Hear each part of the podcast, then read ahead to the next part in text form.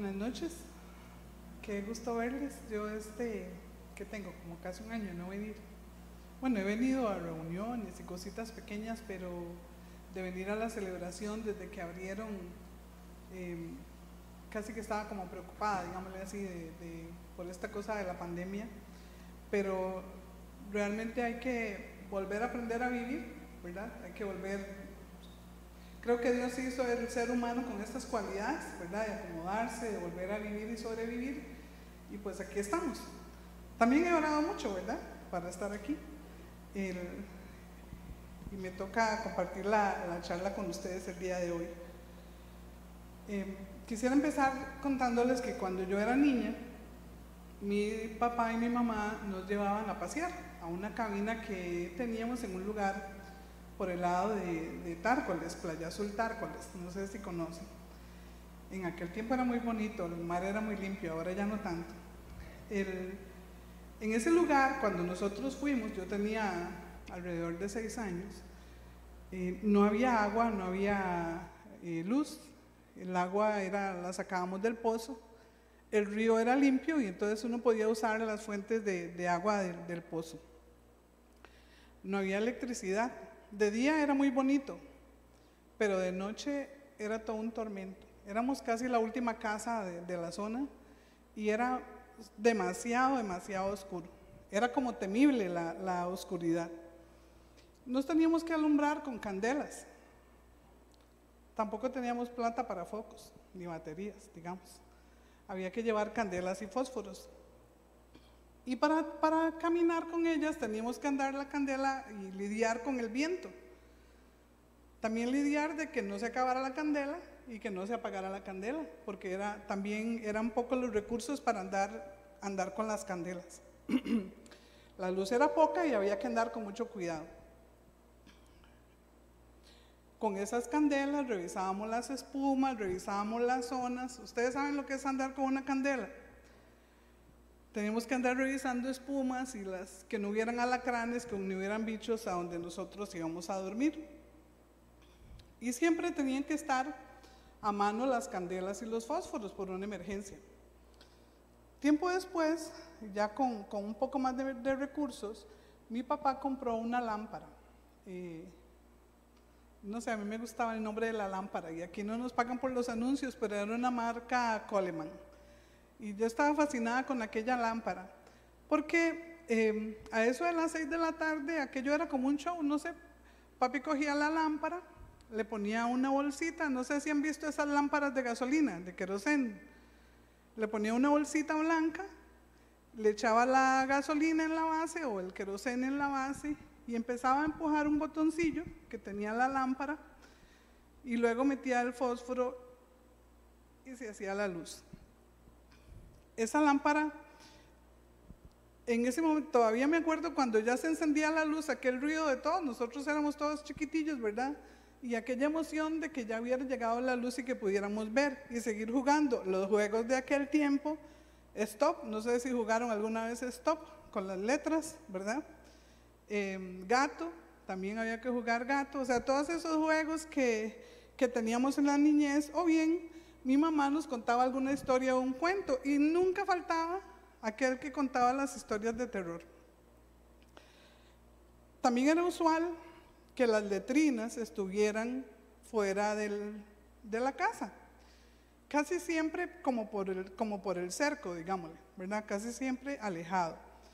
Entonces había que ir con la candela, ya tiempo después teníamos focos, teníamos que caminar y ver por dónde caminábamos para llegar al lugar que había que llegar.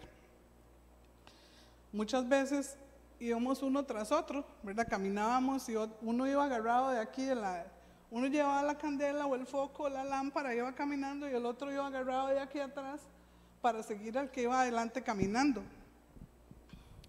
Hasta llegar al lugar, porque habían también sapos o habían alacranes o habían culebras y eso en ese tiempo uno sentía que le picaban y, ahora ya sabemos que ellos huyen cuando nos ven, ¿verdad? Teníamos que tener la luz para ver y tenerla cerca y para alumbrar y ver el camino que había que alumbrar. Eso contarles esa historia es lo que me hace recordar, o al revés, el Salmo 109, 105 es el que me hace recordar esa historia. El Salmo 109, 105 habla de una lámpara y habla de un sendero. Y vamos a ver dos grandes enseñanzas relacionadas con ese versículo, el Salmo 109, 105. Pero antes vamos a orar para que Dios nos guíe en la palabra. Gracias Padre por, por los días, por los días de todos los días que hemos pasado, por tus misericordias, porque son nuevas cada mañana y sin merecerlas tú nos las das. Gracias por esos milagros constantes que vemos, pequeñitos o grandes, pero tú estás en medio de todo. Ven y llénanos, Señor, llénanos de tu Espíritu Santo, dispón nuestros corazones y enséñanos que la palabra es viva, es eficaz y es más cortante que espada de doble filo. Que podamos saber cuál es esa palabra, que podamos saber cuál es la palabra que alumbra el sendero. Te damos gracias, Señor. Dispón nuestro corazón, dispón nuestra mente y danos en el entendimiento correcto para poder entender lo que hoy quieres para nosotros. Una de las primeras verdades es que la palabra es una lámpara a mis pies o a nuestros pies y es una luz que alumbra el sendero. Sabemos que la palabra de Dios, o sea, la Biblia, fue escrita por los hombres e inspirada por Dios por medio de su Espíritu Santo. Fue escrita por diferentes personas, pero todas ellas llevaban un mensaje y un hilaje único y eficaz. Era perfecto para dar a conocer la voluntad de Dios para nuestras vidas y el camino que debemos seguir. Desde un inicio de la creación se exponen diferentes formas literarias las experiencias como las historias, los poemas, las profecías, los evangelios y las cartas, quién es el Dios en que creemos y que ese Dios en tres personas tiene una sola y única esencia. Esa palabra de Dios, lo que encontramos en la Biblia, y la palabra en sí, el significado, son los mandamientos, están escritos en esa Biblia. Las cosas que nosotros debemos seguir. Mucha gente le llama a la Biblia que es un manual de instrucciones. Hay, un, hay un, mucha gente cree que es una, eh, una guía, un manual, lo usan como tal. Bueno, a mí me gusta pensar y, mm, fue interesante porque cuando preparé la charla, Ronald, en, su revisión, eh, yo le puse que era una herramienta, ¿verdad? que la, lámpara era una herramienta. Y, en la revisión me pone como signos de pregunta, como diciendo, porque una herramienta. Conversando con, con Marien, eh, yo le decía que para mí o casi todas las cosas yo las llevo a herramientas, eh, porque mi papá era ebanista. Entonces yo me relaciono mucho como, con los talleres. Eh, y me encanta ir a EPA, por ejemplo, o a las ferreterías. Siempre me gusta andar ahí y casi todo lo llevo a, a eso que aprendí eh, y vi desde la niñez, pero ya viéndolo bien y entendiendo el cuestionamiento que me hace Ronald, no solamente la Biblia o la palabra es una herramienta, sino que también tiene utensilios y también tiene instrumentos. Esas herramientas, utensilios e instrumentos que encontramos en la palabra de Dios son los que entran por el conocimiento a esta caja de vida y son las que salen en el momento en que necesitamos una palabra para poder caminar. O para, entender un tema o para resolver algún problema. Esa lámpara que habla eh, David en el Salmo 119, 105, en ese tiempo eran lámparas de mm, como platos, ¿verdad? Tenían aceite y alrededor tenían una mecha. Y el fuego era el que hacía que la mecha se encendiera y el aceite era el que hacía que la mecha estuviera siempre encendida, ¿verdad? Entonces habían dos cosas que siempre había, habían tres cosas que siempre había que tener, el aceite, la mecha y el fuego. No sé si ustedes em, han usado esas, eh, lámparas de, de citronela, las han visto, que son, son de bambú, pero la usa uno mucho para los zancudos. Están en una latita, uno le echa la citronela, la coloca en el bambú, eh, pero curiosamente, si la mecha es corta, la lámpara se apaga. Y si no tiene citronela, la lámpara se apaga. Y si hay mucho viento, la lámpara se apaga. Entonces, si uno está en algún lugar usando ese tipo de lámparas, el que está al cargo de, esas lámparas tiene que tener la citronela, las mechas y el fuego para constantemente estar viendo que esas lámparas no se apaguen. Yo traigo a mi, a mi conocimiento o a, mi entendimiento que esa lámpara de la que habla David en el Salmo es una lámpara similar a esa. Pero él dice que la palabra de Dios es una lámpara. Y entonces uno dice, em, si la palabra de Dios es una lámpara y esa, y esa palabra es la Biblia, ¿qué es lo que tenemos nosotros que hacer para que esa lámpara siempre esté encendida? Yo lo llevo a la parte de la comunicación, lo que es la comunicación entre personas y cosas, o personas y personas. Y yo diría entonces que la palabra de Dios hay que leerla, hay que escucharla, hay que escucharla a través de las charlas, hay que estudiarla a través de los estudios bíblicos, hay que participar en los discipulados, tener el tiempo a solas o los devocionales, pero también tener los devocionales personales y familiares. Escuchar y participar en la alabanza comprender la adoración, comprender lo que se está haciendo en la oración comunitaria y orar em, incluso unos por otros. Si trajéramos una ilustración de una lámpara a nuestra vida actual, nosotros diríamos que en este mundo actual, si se va la electricidad, ¿qué sucedería? Prácticamente nos quedamos paralizados, ¿verdad? en este, hasta en el mundo digital, o sea, porque sin, sin electricidad no funciona el wifi. Entonces nos quedamos como estáticos.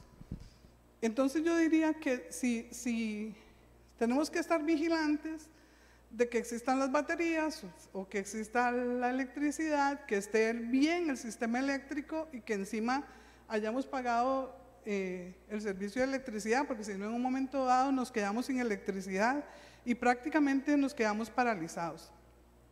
Sin electricidad nada funcionaría, sin lámpara tampoco, en aquel tiempo no se vería nada.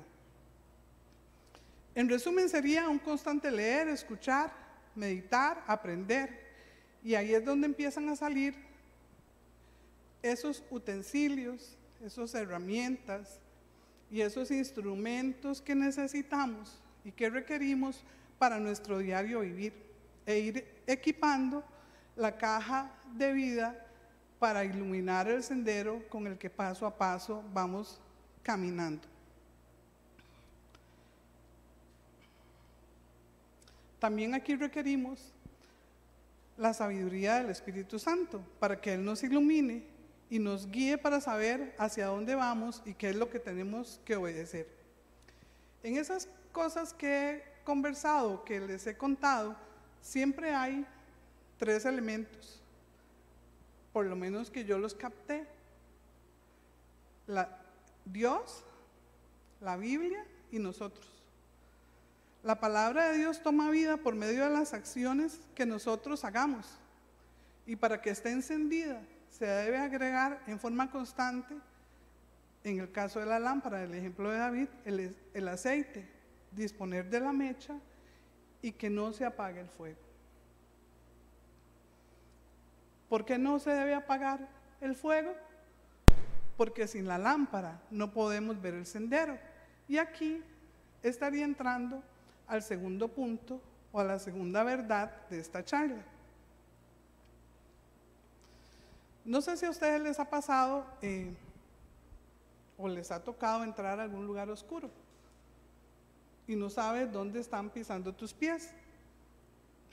Hace, hace unos días, a principios de año, eh, Paula Solano me contó una experiencia que tuvieron ella y toda la familia y sería bueno que ella en algún momento o ellos como familia den completamente el testimonio, pero me, pero me llamó la atención que eh, ella me lo cuenta porque le habíamos regalado a los niños en el Día de los Niños una lámpara, una lamparita de esas que se ponen aquí en la cabeza para que, para que ellos jugaran, como un artículo útil. Dice que, que los niños en ese paseo corrieron para que no se les olvidara esas lamparitas y las metieron en el carro. Y estando en un lugar, en un momento determinado, uno de los muchachos se alejó y Andrei fue a buscarlo, pero ya se había hecho de noche. Andrei se acordó que los, que los foquitos estaban en, la, en el carro, los cogió, eran dos, y se fue a buscar al muchacho. Dice, me cuenta Paula que en definitiva, sin ese, sin ese pequeño foco, Andrei no hubiera podido llegar a, encontrar al muchacho y ninguno de los dos hubiera podido regresar, porque no hubieran, no hubieran podido ver el camino por el que caminaban.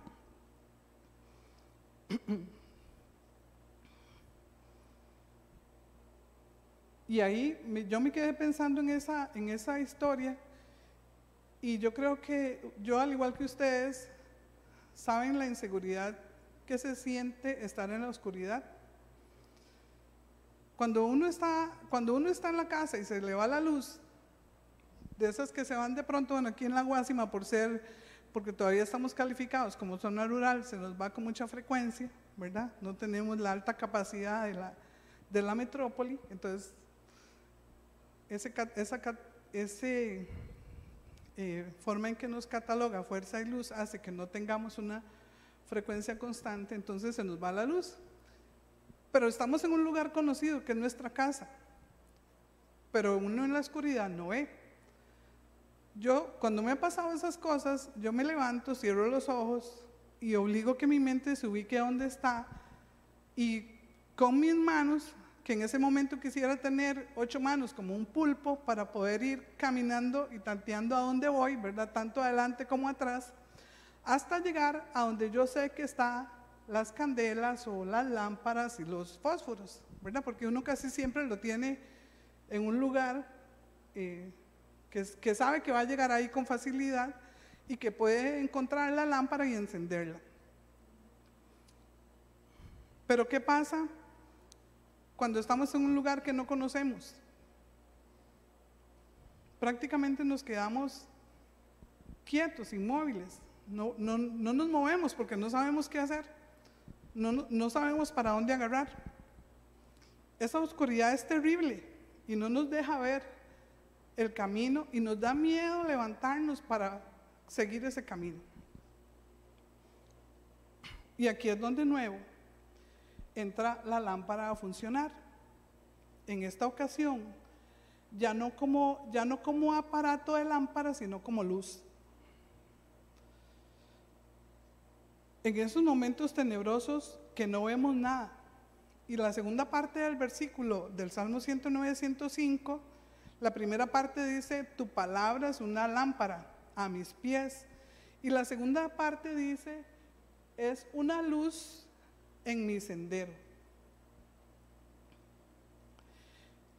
En esa caja de herramientas, cuando nosotros hemos entrado a buscar la palabra de Dios todos los días, en cualquiera de sus formas, porque la escuchamos, porque la leemos, porque la meditamos, porque la oramos, porque alguien nos dijo, porque alguien nos, nos, nos alumbró o nos dio una idea, y echamos en esa caja herramientas, esas herramientas, esos instrumentos, esos utensilios salen en el momento oportuno para podernos alumbrar en esos momentos de oscuridad, para poder caminar en esos momentos de oscuridad.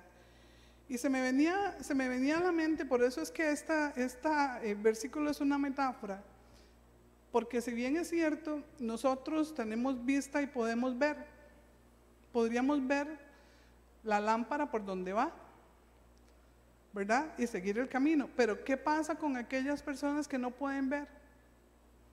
Y están en oscuridad o momentos de oscuridad. Es cuando más fuerte la palabra tiene que llegar de nuestro entendimiento a nuestro corazón y a nuestra acción. El Salmo 23, en su versículo 4, dice,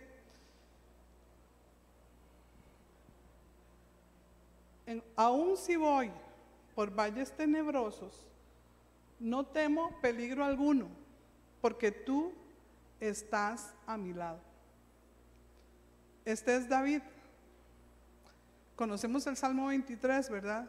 Que es un, salmo de coraje, un, salmo de fuerza, en donde hay cosas buenas, pero hay cosas también que son que en la vida hay cosas que se nos pueden presentar oscuras.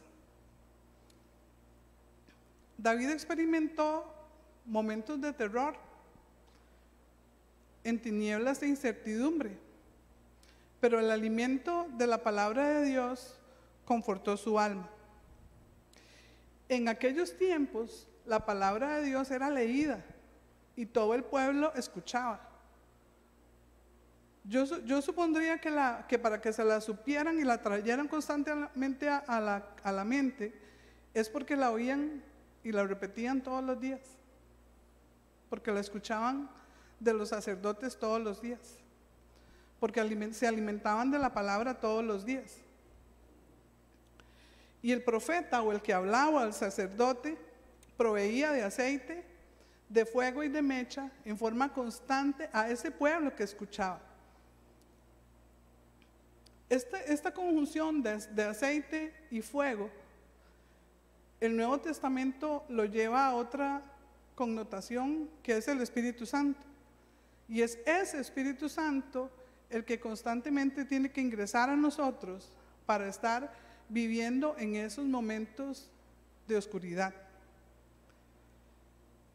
En 2 Samuel 22, 29, David también escribe, este es el 2 Samuel 22, es un, canto que escribió Em, David, después de que venció a Saúl y a todos sus enemigos, ¿se recuerdan esa historia? Cuando ya David había sido eh, proclamado rey y Saúl se enojó y se fue a perseguirlo hasta matarlo, ¿verdad? Y que aún y cuando David tuvo la oportunidad de matarlo, Dios le guardó. Y ahí fue donde Saúl reconoció que David tenía todos los elementos para ser rey en esta canción y en este salmo, David dice, Señor, tú, tú, Señor, eres mi lámpara. Tú, Señor, iluminas mis tinieblas. Sería, sería bueno que ustedes, o sería bonito porque eso, es bonito leer esas cosas, léanse ese, ese canto. Y, y ubiquen, ubiquemos ese canto en las situaciones en las que hoy también estamos viviendo en, esas, en esos enemigos que encontramos en el día a día, en esos enemigos que encontramos en esta, en esta vida. Pero, ah, pero David con su fidelidad se guardó porque Dios lo guardó y fue rey por muchos años.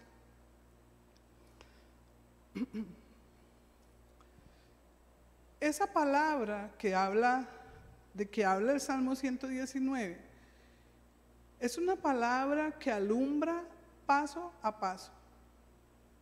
Nosotros no encontramos en la Biblia y no encontramos en ningún eh, discípulo seguidor del Evangelio, háblese de cada uno de nosotros, una lámpara que adivine nuestro futuro. Vivir en una vida con Cristo no es que sepamos el futuro de, nuestra, de nuestro caminar. Nosotros caminamos paso a paso en fe. La lámpara no alumbra más allá de uno o dos pasos. Significa que todas las veces, todos los días, cada segundo, en forma constante, es la lámpara la que nos ayuda a alumbrar ese paso. esa lámpara que está llena de palabras, de las palabras que están en la Biblia, de las palabras inspiradas por Dios, del Espíritu Santo que lleva a través del conocimiento y llega a nuestro corazón. Yo no sé si ustedes han ido a visitar los parques nacionales. Yo supongo que sí, porque aquí hay tantos y tan cerca que son importantísimos irlos a visitar. Y ya están abiertos, por cierto, ¿verdad? En esta situación de pandemia. ¿Qué cualidad tienen los parques nacionales? Tienen senderos demarcados y tienen advertencias de por dónde uno se puede o no se puede mover. Pero tenemos también personas que a pesar de que el sendero está demarcado, se van por otro lado del sendero. Y hemos visto en las noticias que se desaparecieron o se perdieron o no salieron o no llegaron al destino, porque cogieron el sendero equivocado. Y ahora en, este, estos medios en los que estamos, pues el teléfono con, como tiene GPS ayuda a ubicar a, las, a las unidades de emergencia, ayuda a ubicar a dónde están las personas. En el tiempo mío, cuando era niña, esas personas se perdían, se morían, no aparecían. No se sabía qué había pasado con ellos. Pero si las personas hicieran caso y siguieran el sendero, llegarían a un feliz término, todos con vida y con salud y disfrutando del camino y no alejándose y yéndose a otros lugares que no están bien demarcados y que pueden traer peligro a nuestra vida. Ese sendero es el camino que Dios ha trazado, el camino de la obediencia, el camino que tenemos que encontrar en la palabra de Dios. Es el camino de la disciplina y lo dice Proverbios 6:23. Dice, el mandamiento es una lámpara la enseñanza es una luz y la disciplina es el camino de la vida. Entonces, esa palabra no solo nos enseña a tener herramientas, utensilios e instrumentos, sino que nos dice cuál es el camino que debemos seguir.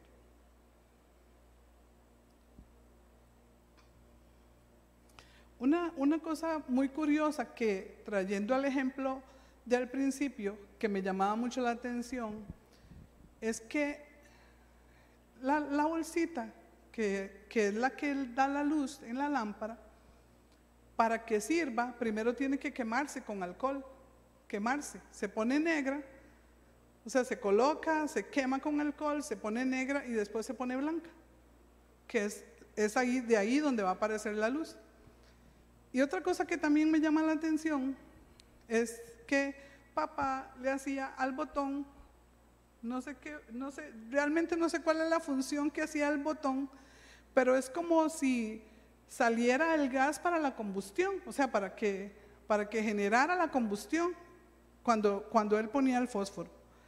Y yo traigo, traigo en, esta, en, ese, en ese ejemplo de la lámpara y en esa, en esa bolsita que se quema, que muchas veces nosotros también eh, tenemos en nuestro corazón esas cosas eh, que no habían sido buenas, que hay que quemarlas, que hay que quemarlas para que también nos podamos alumbrar o podamos alumbrar a otros. Y en el caso del botoncito, yo decía, qué interesante, porque en, definitiva hay momentos de nuestra vida, y, aquí Em, cuando estaba preparando la charla, me llamó mucho la atención la parábola del sembrador y los caminos que a veces nosotros también tomamos, ¿verdad? Porque en el caso mío yo tomé la, la parábola del sembrador y vi como que estuve muchas veces en esos caminos, ¿verdad? Que no, que no daban el fruto. Bueno, eso es tema para otra charla, supongo yo, eh, y será para otro momento, pero tenemos también en, ese caminar, ¿verdad? Y dice la, la parábola del sembrador, en, uno, en, una de las tantas, creo que es la penúltima, que los problemas, las angustias, las preocupaciones, no nos dejan ver, no nos dejan brindar el fruto correcto, ¿verdad? ¿Y, qué pasa en ese caso? Porque nosotros diariamente enfrentamos situaciones difíciles. No es porque uno está aquí, ah, está bien una vida llena de planitud, no. Porque si yo no, si no fuera por las oraciones que hace Ronald, eh, Melania, el, el, grupo del estudio bíblico, que no ora por mí, ah, tal vez yo no me pudiera levantar para dar el paso que sigue. Entonces, a mí se me pareció como ese botón que papá empujaba como esas personas que Dios nos pone en el camino para que nos empujen ese botón y volvamos a tener la combustión, porque nosotros no somos una lámpara constante de luz. O sea, aunque tengamos la, la palabra y leamos la palabra, no todos los días el ánimo lo tenemos constante para dar la luz que se requiere y ver el paso a seguir. De ahí la importancia de que todos nosotros, cuando tengamos una palabra de aliento, una palabra de exhortación, una palabra de ayuda, también lo hagamos hacia los otros. Que lo compartamos. A mí, a mí me gusta mucho el, el estudio bíblico porque yo siento como que ahí lo equipan a uno con cosas para la vida. Y a veces, por no sacar un ratito los martes, nos perdemos ese grupo de herramientas que nos dan en forma constante. Y que a veces, tal vez, ustedes tienen una palabra para otro o nosotros tenemos una palabra para otro y no estamos ahí para darla. Entonces, también ese botoncito es importante. Y ya para, para terminar, y creo que eh, terminé muy rápido, Ronald, ¿verdad? Ya para terminar, eh, uno, yo tendría como una conclusión de que una lámpara no funciona si no llevamos la materia prima que permite que la lámpara entregue la luz correcta para iluminar el camino que está marcado para nosotros. Así que al igual eh, que iluminamos el sendero, ¿verdad? En especial en caminos difíciles, esa lámpara que alumbra, alumbra el sendero en esos caminos difíciles, si no llevamos las herramientas adecuadas, no podemos sortear esos caminos y nos podemos perder. Si no buscamos la ayuda correcta, nos podemos separar de ese camino. Es necesario alimentar la lámpara. Es necesario constantemente alimentarnos con la palabra, que, que la palabra caiga sobre nosotros, que el Espíritu Santo ilumine y encienda en el momento esperado. No sé si ustedes han estado en esa situación. No sé si ustedes eh, en ocasiones no han encontrado la palabra adecuada o se han perdido del sendero. Yo me he perdido muchas veces del sendero. Me he querido ver si este sendero es igual y me he ido para otros senderos. Y esos senderos no me han, llegado, no me han llevado a un lugar adecuado. Hoy es un momento, no solo para volver al sendero, sino que es un momento para empezar y decir y creer y trabajar en que la lámpara sea constante, que la palabra sea constante y que si no y que si no lo no lo habíamos hecho, ya no hay ayer. Ya el ayer ya pasó, el mañana no ha llegado.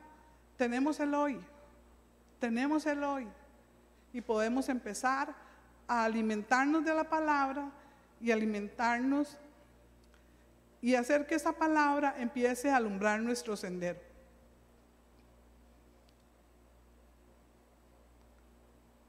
Vamos a orar. Venimos ante ti, Señor, a pedirte que nos llenes de las materias primas que alimentan mi palabra, mi corazón, mi alma. Que nos inundes en todo nuestro ser. Que inundes en forma constante nuestro camino, nuestra lámpara. Que nuestro aceite se llene. Que tu Espíritu Santo sea constante en nosotros y que podamos ver nuestro caminar paso a paso. que puedan aparecer delante de nosotros en los momentos en que las palabras que tenemos están agobiadas y que no podemos alumbrar en forma constante. Que aparezcan las personas, las palabras, las ayudas, las oraciones, que son las que necesitan que nos levantemos con fuerza, que nos levantemos con poder, que nos levantemos con fe, que nos levantemos con seguridad y que podamos caminar en ese sentir constante sabiendo que tú eres el que nos lleva. Que no tenemos que saber hacia dónde va nuestro camino con una lámpara de adivinación, sino que tenemos que saber que el paso que estamos dando con la luz de la lumbrera es un paso firme, es un paso real, es un paso tuyo, es un paso en el que tú nos cuidas. Que podamos decir, Señor, tú eres el que va conmigo. Señor, tú eres el que está en esta situación. Señor, tú eres el que está en esta circunstancia. Que si estamos aquí es porque tú lo permitiste y me darás los instrumentos, las herramientas y los utensilios necesarios para poder continuar. Ven, Espíritu Santo, y llena absolutamente nuestro ser. Ilumínanos y con tus palabras nuestro camino y que podamos seguir en el sendero correcto. En el nombre de Jesús, amén. Si tú hoy has estado y o has entendido o has creído que no estás en el sendero correcto, porque muchas veces te separaste, busca la palabra adecuada, busca la ayuda correcta, busca la persona que te puede ayudar. Busquemos en forma constante la persona que nos puede ayudar y llevarnos al sendero correcto. Pero híncate y pídele a Dios la dirección, porque Él es el mejor GPS que hay en este mundo y Él te pondrá, te volverá a ubicar. Él empezará a decir, redireccionando y te mandará, como lo dice el Waze, hacia el camino adecuado, hacia la luz que te lleva, hacia el camino y el sendero que Dios quiere que tú camines. Si has tenido esos sentimientos y sientes que debes volver a empezar, vuelve a empezar. Si ese es el momento de reconciliarte, empieza a hacerlo. Si es el momento de leer y escuchar y estar estudiando la palabra, empieza a hacerlo. Volvamos a empezar, volvamos a seguir el sendero. No veamos el pasado, simplemente volvamos a encender nuestra lámpara y a caminar en la luz paso a paso. Muchas gracias. Si, tenemos, si alguno de ustedes requiere oración, recuerde que tenemos el Zoom abierto, que podemos comunicarnos en el Zoom. Y ahí están esperando las personas para orar por cada uno de nosotros. La oración es importantísima, tiene poder, nos ubica, nos da fuerza para seguir. Y eso y, y, no se preocupe si es que ayer tuvo una situación y hoy la vuelve a tener, porque mañana es probablemente que la vuelva a tener. Así que preséntese, diga aquí estoy, ocupo oración, ocupo que me levanten los brazos, ocupo que aprieten ese botón de la lámpara para que haya combustión. No tenga miedo, hágalo.